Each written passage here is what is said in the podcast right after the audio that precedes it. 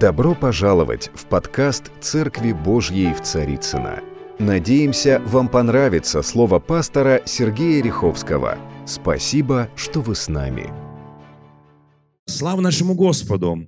У Ефесян написано, что, а, помните, мы говорили о том, что сидеть во Христе, а, ходить со Христом и противостоять вместе со Христом.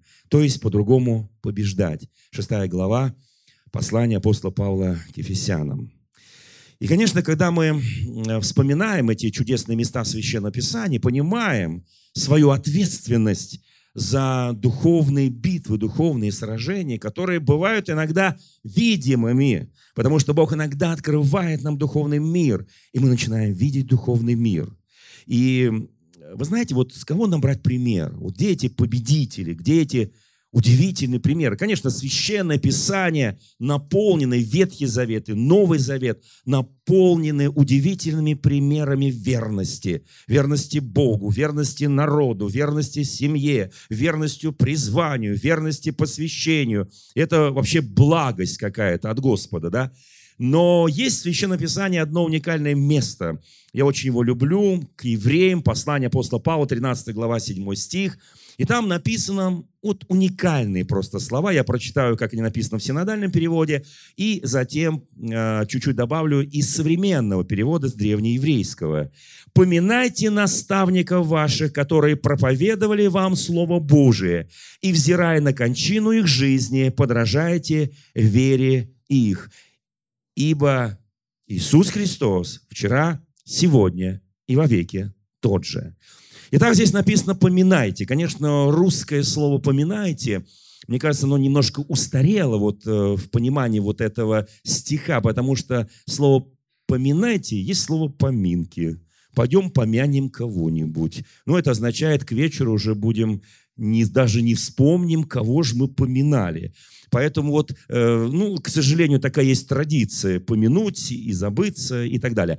Вот здесь я бы пожелал такое слово, как в современном переводе, вот, вспоминайте, вспоминайте.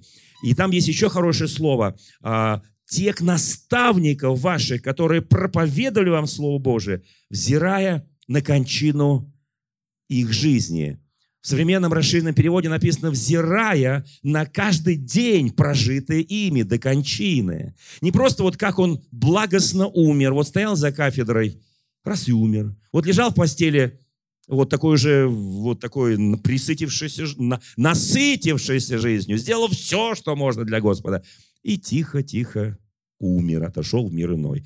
Вы знаете, в смерти нет ничего страшного, потому что написано в Священном Писании «время рождаться и время умирать» это состояние тела, а состояние души духа не влияет на состояние тела. На самом деле, если уж я говорю о нас, о христианах и христианках. И вы знаете, вот это вот видение каждого дня прожитого ими. А для этого нужно изучать Ветхий Завет, Новый Завет и смотреть, как святые поступали каждый день. Не только когда они умирали, о чем мы, помните, говорили, там Елисей, умирающий, пророк и прочее, там, или другие великие помазанники, царь Давид, кто помнит проповедь, которая называлась э, э, «Умер насыщенный днями», помните, да? Итак, друзья мои, на самом деле Моисей, все умирали. Апостол Павел, апостол Петр, все прошли через смерть. Но Иисус Христос прошел через смерть и жизнь. И мы приветствуем друг друга в это вот пасхальное празднование. Христос воскрес! Христос воскрес! Христос воскрес! Вы знаете, на самом деле Он победил смерть жизнью. Давайте посмотрим на некоторые важные, вот а с кого бы нам брать примеры? Ну, для меня был очень важный пример вот мой отец, мои родители, те братья и сестры, которые прошли в советские времена через лагеря, тюрьмы, которые стояли твердо в вере, которые не колебались в вере. Это были мои удивительные наставники. И я очень благодарен Богу, что я их видел каждый день их жизни. Я видел, как живут мои родители. И я благодарил Богу, что это для меня божественный пример. Вы знаете, я очень хочу, сейчас мы выслушаем одну восточную притчу. Такая, знаете, есть такое понятие, как восточная мудрость. Вы знаете, все же Евангелие, Библия, все события проходили на Востоке. Нравится нам это, не нравится, но это точно было не в Киевской Руси, не в Московской Руси, и даже не в европейском пространстве, даже не в Америке. А это было там, на Востоке, там зарождалось, там все двигалось, там наши примеры, там наши наставники, все там. Итак, э, такая восточная притча.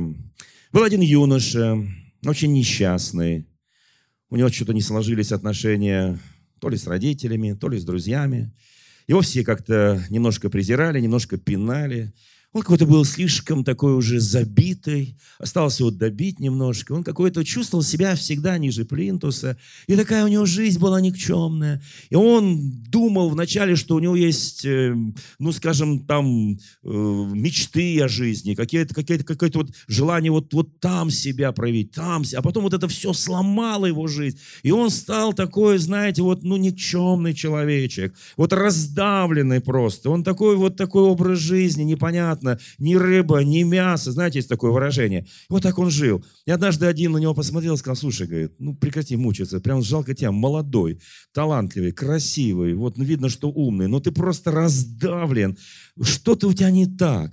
Я тебе советую сходить к одному мудрому старцу и просто попросить его мудрого совета, что он скажет тебе, как тебе дальше-то жить. Может быть, он что-то тебе подскажет и поможет.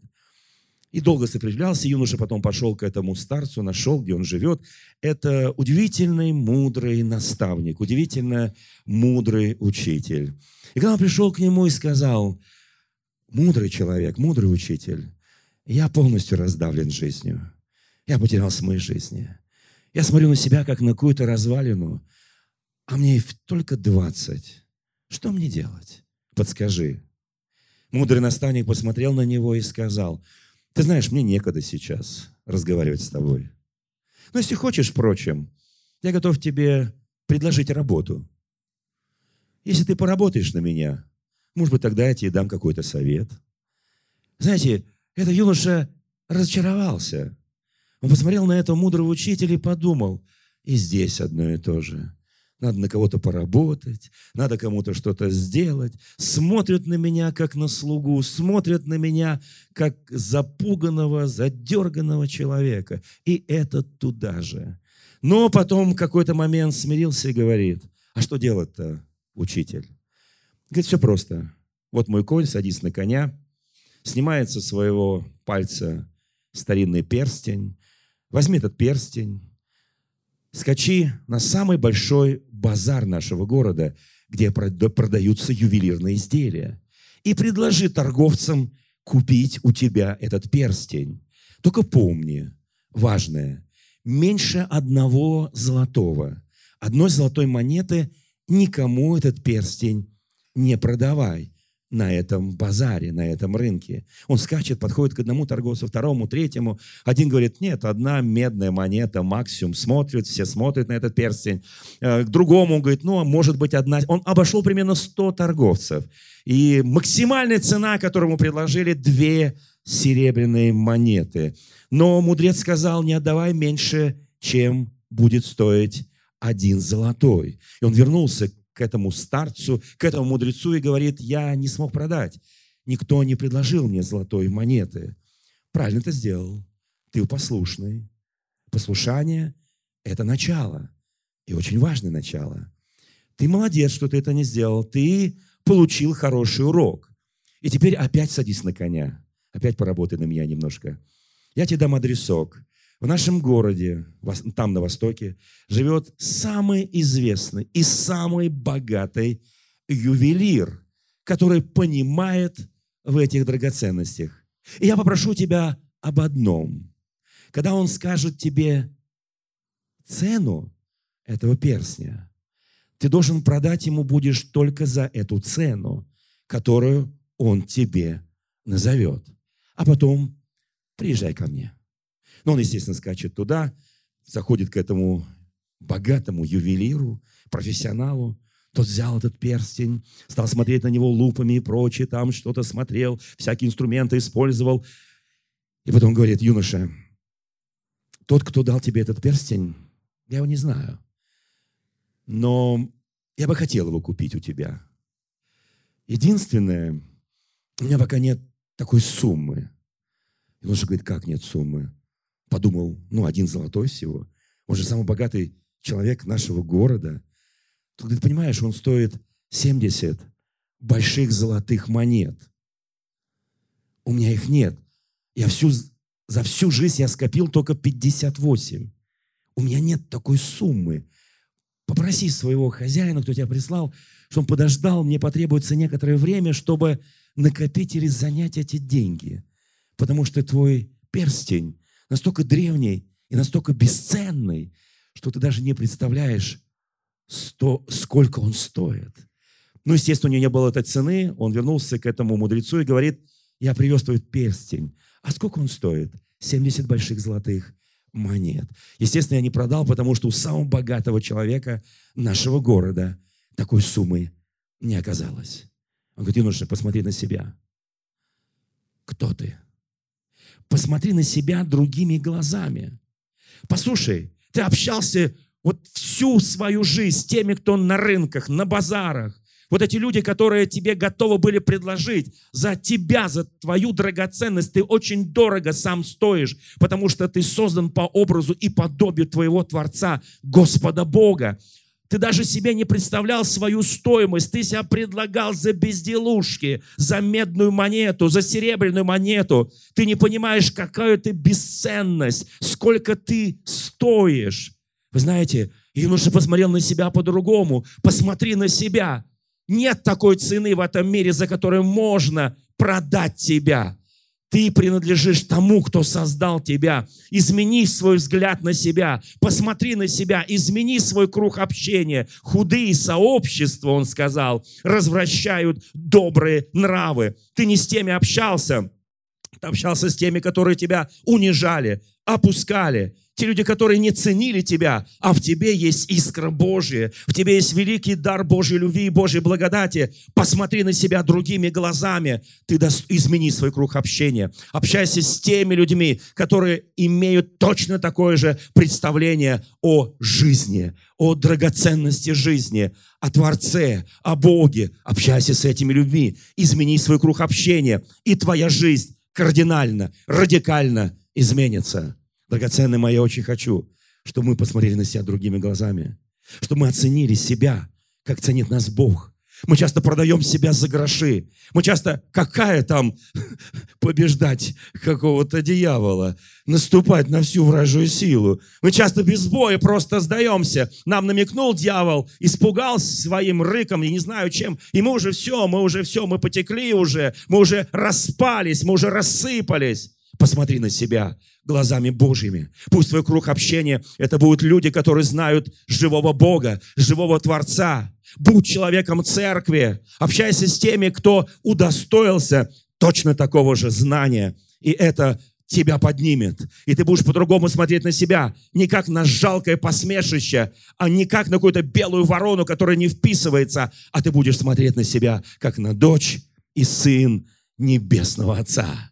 Я желаю каждому человеку вот в эти послепасхальные дни, в эту светлую седмицу пересмотреть свои отношения к жизни, к своему кругу общения. Твой круг общения. Помните, первый псалом «Блажен муж», который не ходит на совет нечестивых, не сидит в собрании развратителей, но в законе Божьем пребывает он день и ночь. Мы все читаем в этом году Библию, мы все насаждаем, насаждаем в себе четкое, фундаментальное знание о основании нашей веры. Я очень хочу, драгоценные мои, чтобы круг нашего общения... Нет, я не к тому, что не надо там быть на базарах, не надо общаться с теми людьми. Когда ты будешь знать, кто ты, когда ты знаешь, кто ты, ты придешь на эти базары, ты придешь на эти улицы, ты придешь к этим торговцам, но не как униженный проситель. Купите хоть мою драгоценность, ну хоть за медную монету, хоть за серебряную монету, а ты придешь предложить самое бесценное, что есть на этой земле, Господа Иисуса Христа. И ты будешь говорить это с достоинством, потому что ты человек божественного достоинства. Скажи соседу, ты бесценный. Ты стоишь так дорого, что ни один самый богатый ювелир этого мира не сможет заплатить за тебя великую цену. Но есть тот, кто на кресте Голговском заплатил за тебя эту цену. Эта жертва, она была достаточна. И эта жертва удовлетворила нашего Господа. Вы знаете, мне очень нравится порок Иезекииля. Кому еще нравится пророк Иезекииль. Вы знаете, в первой главе пророка Иезекииля есть уникальное описание видения славы Божьей. Не сама слава Божья, а видение подобия славы Божьей. Потому что увидеть Бога во всей славе, наверное, уже дальше как бы, ну, жить ты не сможешь, во всяком случае, на земле, пусть жить уже там. Потому что увидеть Бога, это, это просто невозможно. Вы знаете, а вот увидеть подобие Его славы, которое там описано – Возможно. И вот эта слава описана удивительным образом то, что увидел пророк Иезекииль. Он увидел некое видение, когда вот эта слава или подобие славы Божьей, оно имело четыре образа. И вот эта вот вся конструкция, я по-другому не могу назвать, потому что там и колеса, там и все, и они как-то расширялось, одновременно двигалось, и все шли как бы вот вместе, но при этом в разные... Вот, интересно, да? Вот такой Бог, который широкий, который, который глубокий, который достигает э, небес и бездн. Вот это Бог. И там у этого, вот этой славы Божьей было четыре образа. Первый образ, на который обратил внимание пророк Иезекииль, это был образ человека. Лицо человека. И он смотрел, потому что, послушайте, даже Бог стал человеком, чтобы открыть нам свою славу. Если ты хочешь оценить себя правильно, помни, что ты носитель славы Божьей. Ты человек. Иисус Христос, Сын Божий, стал подобно человеку. И послушайте, Он жил среди нас. Я имею в виду не сейчас, а там в первом веке, но Он продолжает жить среди нас. Может быть, он не видим нам, но помните, иногда нужно оказывать гостеприимство, потому что многие не знали, оказали гостеприимство ангелам, а уж тем более Господу Иисусу Христу. Вы знаете, драгоценный человек, Бог стал, это означает, что Бог понимает нашу жизнь. Он знает, где мы плачем, где мы радуемся. Плачьте с плачущими, радуйтесь с радующими. Это твой круг общения. Это твой круг общения, как сказал этот великий мудрец. Измени свой круг общения. Общайся там, где есть истина. Общайся там, где есть правда. Общайся там, где есть целомудрие, святость. Общайся там, где никто никогда даже будет говорить тебе и унижать тебя. Это уже не унизит тебя, потому что ты знаешь себе цену. Второе лицо или лик, или образ – это лев – вы знаете, если я знаю, кто я, как человек, там лев, лев из колена Иудина. Вы знаете, лев – это царь зверей. Лев – это тот, кто побеждает. Лев – это тот, кто достигает победы. Лев, который противодействует силам тьмы. Он царь. Я очень хочу, чтобы мы знали, что мы имеем человеческий облик, но в Иисусе Христе мы имеем силу льва. Мы имеем помазание льва. Мы сильные в битве. Мы прогоняем полки чужих. Мы люди веры. Послушайте, а третье лик. Что такое лев? Он бесстрашный. Он бросается. Он мощный. Он сильный. А третий образ – это телец. Телец. Это жертвенное животное. Тельцов приносили обычно в жертву. Это жертва, это жертвенность. Это труд. Телец, он пашет, пашет, потом его в жертву приносит. Он пашет, пашет, его в жертву приносит. Какая несправедливость. Но это природа Бога. Он принес в жертву нам, своего собственного Сына, чтобы мы имели будущность и надежду, что мы жили Богом. Послушайте, итак, есть образ человека, есть образ льва, есть образ тельца. Это очень хорошие образы. Я очень хочу, чтобы в каждом из нас это все было. Это мы имеем достоинство человека, созданного по образу, по образу и подобию Божьему. Мы имеем силу льва наступать на всякую вражую силу, на змея скорпиона побеждать. Мы имеем образ тельца, трудягу жертвенности. Слушайте, потому что Царство Божие от дней Иоанновых усилием берется. И кто прилагает усилия, он достигает это Царство Божие. Это труд, кропотливый труд вот этого тельца. А последний образ – это голова орла. Это очень важный образ. Что такое орел? Орел – это воплощение мудрости, это твой круг. Ты высоко летаешь, твои крылья распростерты. Ты видишь все, у тебя глаза настолько острые. Ты видишь даже маленькую мышку с высоты огромной высоты. Ты, видишь, ты видишь, как она бежит от норки к норке. Ты видишь, как передвигается все по земле. Ты над обстоятельствами, а не обстоятельства над тобой. Как очень важно соответствовать Слову Божьему, славе Божьей. Скажи соседу, ты носитель славы Божьей.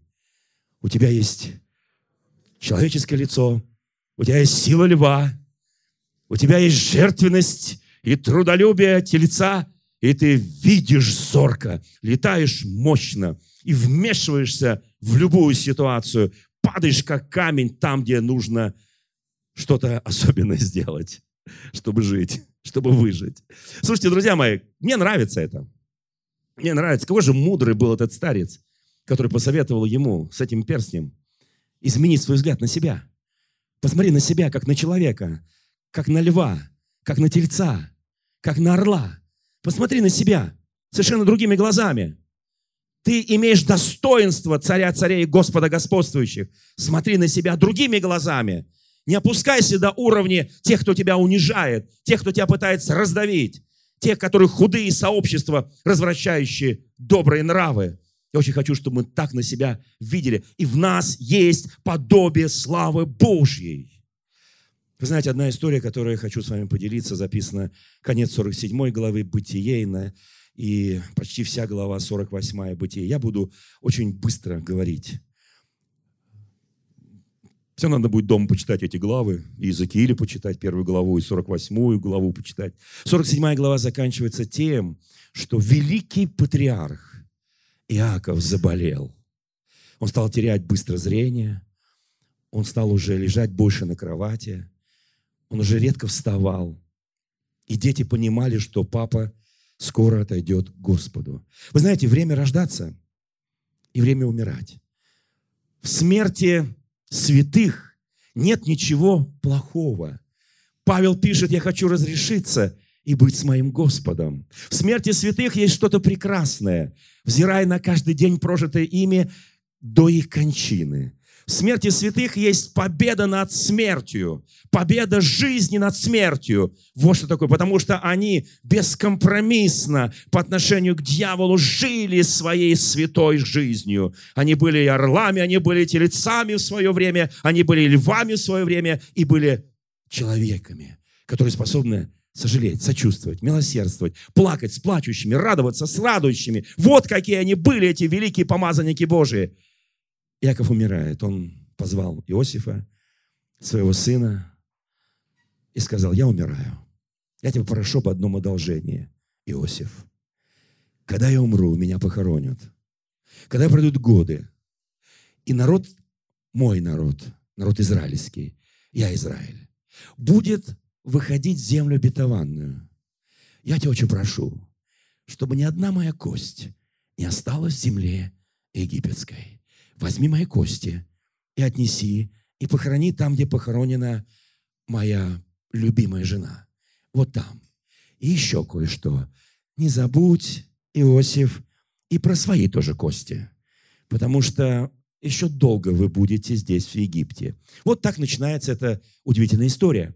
Иосиф, понимая, что папа умирает, он берет своих двух детей, которые были рождены у него э, в Египте, Ефрема и Манасию, одной старше, другой поменьше, и ведет к отцу, чтобы отец передал им это божественное благословение, это слово, которое каждый из нас получает от своего Отца Слово, которое дает тебе жизнь, которое дает тебе силу, которое дает тебе мудрость, которое твое общение делает с Богом полноценным и продуктивным. Послушайте, и он хочет, чтобы папа возложил руки, чтобы папа пророчествовал и благословил на смертном одре его детей.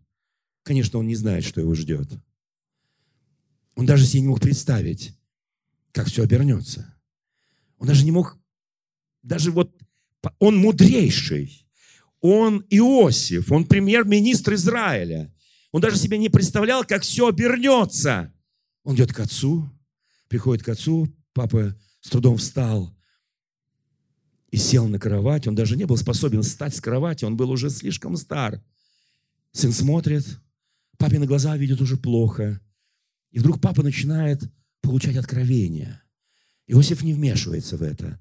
Потому что папа на смертном одре говорит с Богом. Ему еще нужно благословить других братьев, своих детей, братьев Иосифа. Ему еще нужно здесь благословить. И он понимает, какая ответственность Потому что это будет формировать их образ жизни, формировать их характер, формировать всю историю не только народа Божьего Израиля, но всю историю человечества. И он понимает это. Иосиф стоит рядом и смотрит на папу. Его губы шепчут. Вдруг он посмотрел на Иосифа и говорит, подведи ко мне детей, хочу посмотреть на них. Но прежде чем они подойдут ко мне, Иосиф, я хочу тебе кое-что сказать. Вот как написано в Священном Писании. «И ныне два сына твои, родившиеся тебе в земле египетской, до моего прибытия к тебе в Египет, мои они». Папа, подожди секунду. Это мои дети. Нет. Нет, Иосиф. Они мои дети. Слушайте, когда я посвящаю... Вот мы сейчас молились за посвящение ребенка. Мы кому посвящали? Кому посвящали? Мы посвящали Богу. Мои они. Мы посвящали Богу. Практически постоянно мы здесь посвящаем множество детей Господу. Но мы при этом остан... А, продолжаем думать, что они мои. Да, они твои по плоти, твои. Но ты их уже посвятил, ты их уже отдал. И веди себя, как ты посвятил и как отдал, чтобы дьявол тебе не лгал. Помните, проповедь я говорил, что мы все в нашей жизни, дом свой, семью, имущество, тем владеем, посвятили Господу, поэтому мы спокойны и уверены. Правда, друзья мои, когда Богу посвящаешь? Иосиф опешил, он столько лет не был там со своей семьей. Может быть, у папы что-то уже там как-то вот, как-то не все хорошо. Мои они. И вот дальше знаете, это такой шок. Ефрем и Манасия, как Рувим и Симеон, будут мои. Он еще раз утверждает, они больше не твои. И дальше он говорит, дети же твои, которые родятся от тебя после них, будут твои. Они под именем братьев своих будут именоваться в их уделе. Послушай, Иосиф, у тебя удела не будет. У Левия удела тоже не будет. Потому что, потому что, сейчас я не буду объяснять, это не тема проповеди, но вот эти двое, Ефрем и Манасия, они мои, а те, которые у тебя родятся, их удел земельный там в Израиле, когда будет делиться земля, будет под именами не их, а вот этих двух, которых я у тебя забираю. Кто может себе представить на секунду?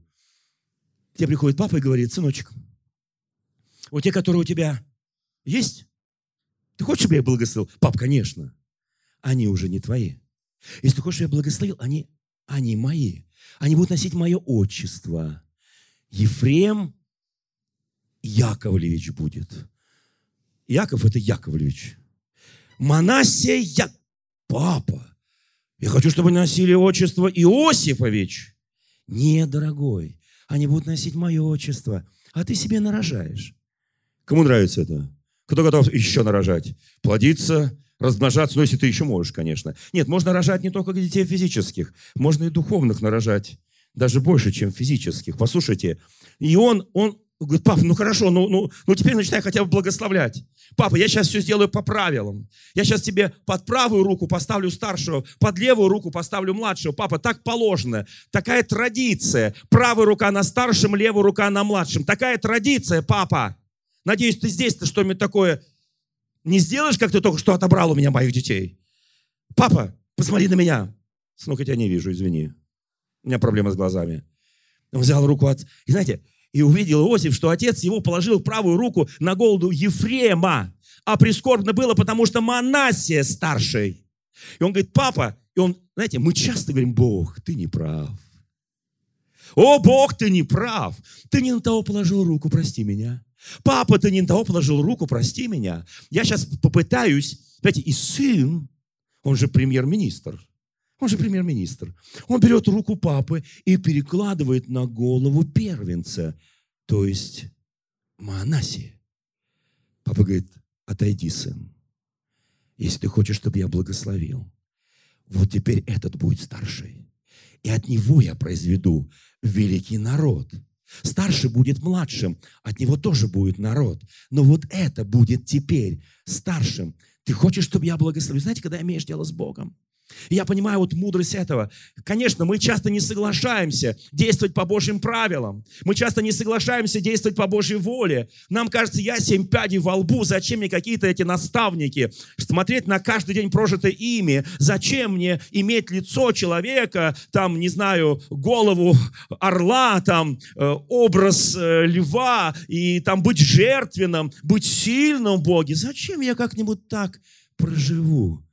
Тогда не жди то, что ты можешь получить, если согласишься с волей Отца. И папа скрестил руки. Если ты неправильно поставил, Иосиф, я правильно поставлю свои руки. Это был первый крест в истории человечества. Это крест будет символом того, что сделает для нас Христос. Его руки были пересечены крестом. Крестом спасешься, сим спасешься. Вы знаете, друзья мои, я очень благодарен моему Господу, что есть люди – которым можно подражать сегодня. Есть люди не только в Ветхом Завете, не только в Новом Завете, но в новейшей истории церкви, которым можно подражать, которые отдали все, что они имели Богу, которые вспомнили, когда они посвящали. У меня есть друг, очень близкий друг, пастор огромной церкви в Ереване, десятитысячная церковь в одном здании, Артур Симонян. Он вчера ночевал у нас дома. Моя жена вчера с ним записала программу на очень трудную тему. Год назад он потерял любимую дочь. Я помню, как он боролся за нее. Я помню, как искал он лучших служителей, которые приезжали, мазали елеем и возлагали на нее руки и провозглашали милость Божия над ней. Я помню, как он собирал деньги и оперировал ее в самых лучших клиниках. У нее был рак. Она умирала.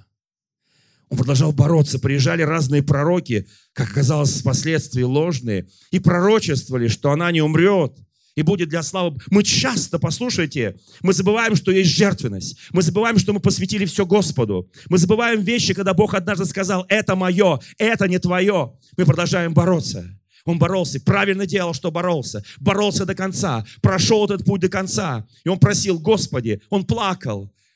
Он утешался Богом. Он говорит, пожалуйста, Господи, это моя дочь, это Анна, моя дочь, пожалуйста, Господи. Я служитель, как она умрет и что? Знаете, мы, мы начинаем думать, что скажу тебе. Мы идем опять на эти базары. Мы опять оцениваем себя как ничтожество. Мы опять думаем, что люди за нас и гроша ломаного не дадут. А ты прекрасный перстень. Ты старинный, древний. Ты перстень у отца, который дал тебе отец. И ты не сможешь себя продать никому, кроме Бога. Услышьте меня, пожалуйста. Все остальные не оценят ничего. И он плакал там, и потом он держит ее на руках, она умирает у него на руках. Через несколько минут я ему звоню. Я говорю, Артур, ну как ты? Он сейчас стал более сильным. Он сейчас мощно пошел вперед. Да, он потерял дочь. Он ее отдал Богу. Знаете, мы часто боимся отдать себя в руки живого Бога. Мы часто думаем, он с нами поступит так, что я не смогу пережить. Но у тебя есть сила льва. У тебя есть сила льва. Ты должен смотреть глубоко и далеко, как смотрит зоркий орел. Ты должен быть жертвенным, ты должен быть трудолюбивым, ты должен служить, и все, что может делать твоя рука, делай как для Господа. Кто понимает, о чем я сейчас говорю? Послушайте, друзья мои, это настолько важно сегодня. Мы хотим побеждать, мы хотим исполнить шестую главу послания апостола Павла к Ефесянам, где написано «Наша брань не против крови плоти, а против мироправителей тьмы, века сего, князей этого мира, духовная брань». Мы хотим сражаться с кем-то, нас обидели, наша душа скорбит, меня унизили, я там еле ковыряюсь. Послушай, ты сын и дочь Божья. Ты сын, в тебе течет его кровь через святое причастие. Измени свой взгляд. отдавая, отдай Богу, как это сделал Иосиф. Он сначала сопротивлялся, но потом сказал, папа, ты прав, папа, ты прав. Папа, ты всегда прав. Иосиф, ну у тебя же такие были видения, такие же были откровения. Ты же шел по Слову Божьему. Не мы тебя пытали, не мы тебя предавали. Бог тебя провел по Слову. О, папа, спасибо, что напомнил. Спасибо. Я начинаю трезветь, я начинаю понимать. Да, сложно отдать то, что дорого. Сложно отдать то, что ты воспитал, родил. Сложно отдать.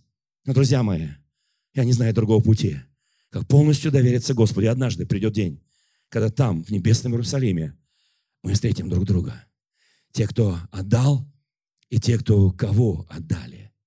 Я очень хочу помнить Авраама, которому Бог сказал, иди на гору морю. И там посвяти мне своего единственного любимого сына Исаака. Он хотел это сделать, он думал, что он воскреснет. Но Бог сказал, я вижу твою верность. Я вижу твою верность. Я знаю, как сегодня движется Артур Симонян.